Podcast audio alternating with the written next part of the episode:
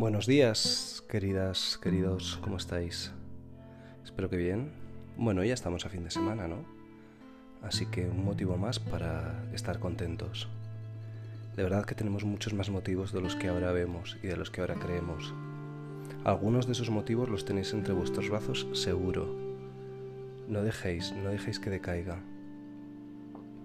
Bajaba anoche la basura, acumulamos varios días para hacer menos viajes y y en general para, para reciclar y así. Cuando salí a la calle, esa calle estaba la calle mojada, llevaba todo el día lloviendo, llevaban varias horas lloviendo seguidas. Y los metros que me separaban de la, mi puerta al contenedor me parecieron exquisitos, como si estuviera casi acercándome a, un paseo marítimo. Fijaros qué, qué cosa más loca, ¿no? Y qué cosa más absurda probablemente vivimos un momento tan loco que, que si nos lo contara no lo creeríamos. Por eso a veces lo absurdo es, es necesario. Así que hice dos viajes porque bajaba cartón también. Y, y, porque además aprovecho y así hago pues cinco pisos, cinco pisos, pues bueno, un poquito para el culete, que nunca viene mal. Y de repente, el segundo viaje aún lo hice más lento, ¿no? El camino y pensaba, wow, cuando vuelva a salir voy a andar muchísimo más. Voy a recorrer las calles todo el día andando. Se acabó coger medios de transporte, voy a hacer todo andando porque, Dios mío, no quiero que se me olvide este momento que estoy viviendo y cómo echo de menos salir a andar las calles. Y, no tuvo que pasar ni unos segundos para que yo mismo me, me sonriera y, y pensar aquí iluso. ¿A quién pretendo engañar? En cuanto pase un tiempo, en cuanto se nos haya olvidado, volveré a hacer y volveré a las mismas cosas que hacía antes, porque a veces nos ponemos en lo peor para darnos cuenta de que somos afortunados. Y eso está bien, y eso está bien. Yo ayer le decía a mi familia, venga ánimo, pensad que hay gente que ha vivido un tsunami, un terremoto, un atentado, una inundación, un incendio. A nosotros nos ha tocado esto. Y es verdad que es una forma de consolarte y es verdad que es real, pero es una forma de consolarte durante un tiempo, durante un momento. Y es válida, y es válida para decir cuánto vale la vida, cuánto vale mi, mi, vida. Pero no podemos estar siempre comparándonos con lo peor. Porque de hecho yo anoche, cuando pensaba voy a recorrer las calles de nuevo para no olvidar este momento, me vino a la cabeza el momento en el que murió mi padre. Quizás porque se está acercando el aniversario, quizás porque fue un día como hoy, pero bueno, falta un mes para, para que sea el aniversario. En ese momento entendí, con tan solo 13 años, que la muerte formaba parte de la vida. De pronto, sin esperarlo, cuando menos te lo esperas, fue así. Fue, fue un accidente y como tal es cuando menos te lo esperas, no lo ves venir. Obviamente muchas veces cuando estoy mal pienso, ay, tengo que vivir la vida, cuando estoy deprimido, ¿no? Cuando, ay, mira, mi padre se fue a trabajar y ya no volvió, pero él se fue feliz después de su partida, como si iba todos los días con esos tres trabajos que tenía en el mejor momento de su vida. Probablemente y pienso, venga, pero si os soy sincero, no estoy todo el día pensando en mi padre, afortunadamente, y espero que vosotros tampoco estéis todo el día pensando en vuestros seres queridos que ya no están, que es súper importante tenerlos presentes, pero no pueden ser tu presente, porque entonces vivirías en el pasado. Y eso es lo que intento yo, no vivir en el pasado. Pero sin embargo no hay que olvidar. Y entonces es cuando pienso, él llegó en un momento, o sea, la muerte le llegó en el momento que más feliz era. Acababa de ser abuelo. Hacía un mes exacto. Y es que hoy, un día como hoy, hace 29 años, llegó a la vida, llegó a La Rioja, un bebé precioso llamado Raúl Galilea Carrillo.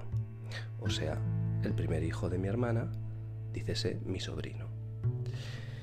Así que hoy estamos de nuevo de celebración, como, como ya van varias, ¿no? Como os pasará a vosotros en vuestra familia, porque el tiempo pasa y como os dije, hay que seguir viviendo la vida. Y esto forma parte de la vida, este momento que estamos viviendo. No dejéis de vivirla. Hay que celebrar los cumpleaños. Así que vamos a tomar algo hoy especial por mi querido Raulito.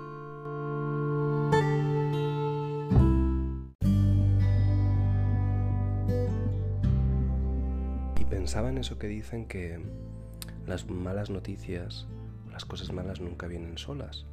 Pero ¿por qué no le damos la vuelta y pensamos que las cosas buenas nunca vienen solas? Si pensamos todo lo que estamos hablando ahora nosotros, nos estamos viendo con nuestra familia a través de dispositivos más que nunca. Claro que no nos estamos tocando, pero en la vida real, en la vida real, porque esto que estamos viviendo es irreal, esto no puede ser verdad, en la vida real a las madres ven a sus hijos los fines de semana, si tienen suerte. Si no viven ahí, cada tres semanas o cada mes. O meses, como me pasa a mí, como os pasará a vosotros. Os llamáis, sí, cada día o cada dos días, cada tres, algunas personas. Pero es raro que os veáis tanto, es raro que intercambiéis tantos mensajes. Así que vamos a pensar que también estamos viviendo este momento de excepción como una celebración. Porque claro, pensaba en Raúl, que llegó en ese momento que ni él se imaginaba y que él no pudo, él no sabía, él no sabía la carga de alegría que él traía y de responsabilidad. Un bebé que llega en un momento donde a la vez en ese mismo instante, un mes exacto después, hay una gran desaparición. Eso es una carga de responsabilidad tremenda. Y que afortunadamente los bebés, bueno, no son conscientes. Y entonces pensaba ahora en la pequeña Alma, la última que ha llegado a nuestra familia. Yo creo que no es ni casual que se llame Alma. Le ves crecer, le ves esas, esas sonrisas naturales, esos gestos que un bebé hace de forma natural, espontánea. Ni siquiera el bebé echa de menos la calle porque aún no la conoce, no la conoce realmente. Y entonces te das cuenta de que podríamos alimentarnos mucho tiempo de las sonrisas de un bebé. La luz que tienen los ojos de alma, pues no la tienen probablemente ya nuestros ojos, nuestras miradas. Nuestras miradas están llenas de penas, de alegrías también, pero de, de disgustos, de sufrimiento, de cansancio, de desgaste. Pero los ojos de un bebé, como son también los ojos de Marco, que está tan despierto y que quiere ponerse de pie que no para y que va de un lado a otro y que probablemente tiene a los padres locos, pero yo creo que en el fondo los tiene locos de alegría, porque los bebés hoy son nuestro alimento. Pero realmente pensaréis, este se está poniendo muy maternal y no es ni padre. Efectivamente, yo no soy padre, yo soy tío, hermano e hijo. Creo que amigo y amante también pero no soy padre, no sé lo que es ser padre. Probablemente lo más cercano que tenga a la paternidad es lo que estoy viviendo ahora cuidando de mi sobrina. Lo he tenido cuando era monitor, siendo muy jovencito, y de alguna forma de mi equipo cuando, cuando dirijo y cuando estamos rodando. Y de muchas veces pues trabajo con gente más joven y de alguna forma me gusta sentir que, que les protejo. Pero realmente no soy padre. Así que para hablar de este momento, que es de celebración, insisto.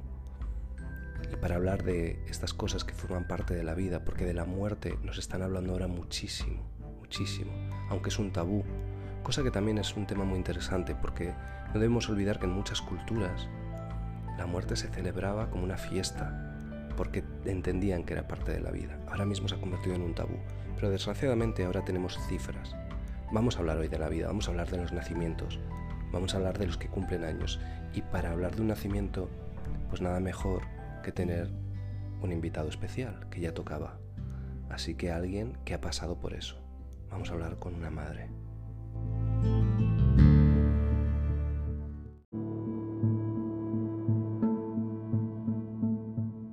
Hoy hace 29 años que vino al mundo mi primer hijo. Fue un día muy intenso, de muchas horas, lleno de emociones, alegrías, satisfacciones, miedo, angustia, dolor, incertidumbre, miedo a lo desconocido, porque a mí siempre me ha dado mucho miedo a lo desconocido. Y no saber cómo sería lo que venía, pues me daba miedo, pavor. Con solamente 23 años iba a ser madre. ¿Qué sería ser madre? Pero bueno, por fin llegó, a las 2.45 del mediodía. Un varón, un niño, con mucho pelo, un pelo negro, negro, negro, y con unos ojos muy intensos, que cuando lo oí llorar y me lo pusieron encima lleno de sangre, me pareció el niño más guapo del mundo. Qué emoción, una sensación que no sé explicar. Era, me sentía muy llena, muy dichosa. Me acordaba de, mi reque que estaba afuera esperando, madre mía, su niño, su, su Raúl, que se iba a llamar Raúl, pero a la vez muy vacía, porque lo que había llevado dentro de mí durante nueve meses, solamente para mí, que solamente lo hacía sentir para mí, pues los, venía al mundo, al exterior, expuesto a la vida, ya no solamente sería mío. Y bueno, pues cuando salí estaba toda mi gente, mi gente que quiero, mi gente que, esperaba la llegada de su nieto, que estaban mis padres, mis suegros, unos tíos míos, mi cuñada, bueno, gente esperándome. Y yo me sentía dichosa, me sentía como una heroína, saliendo ahí con mi juguete. Por fin había sido madre. Qué sensación, por fin era madre.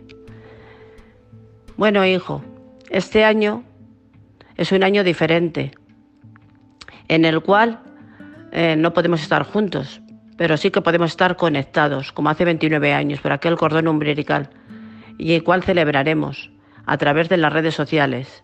Cuando todo esto se pase, lo celebraremos juntos. Los cumpleaños, el reencuentro, pero sobre todo la vida.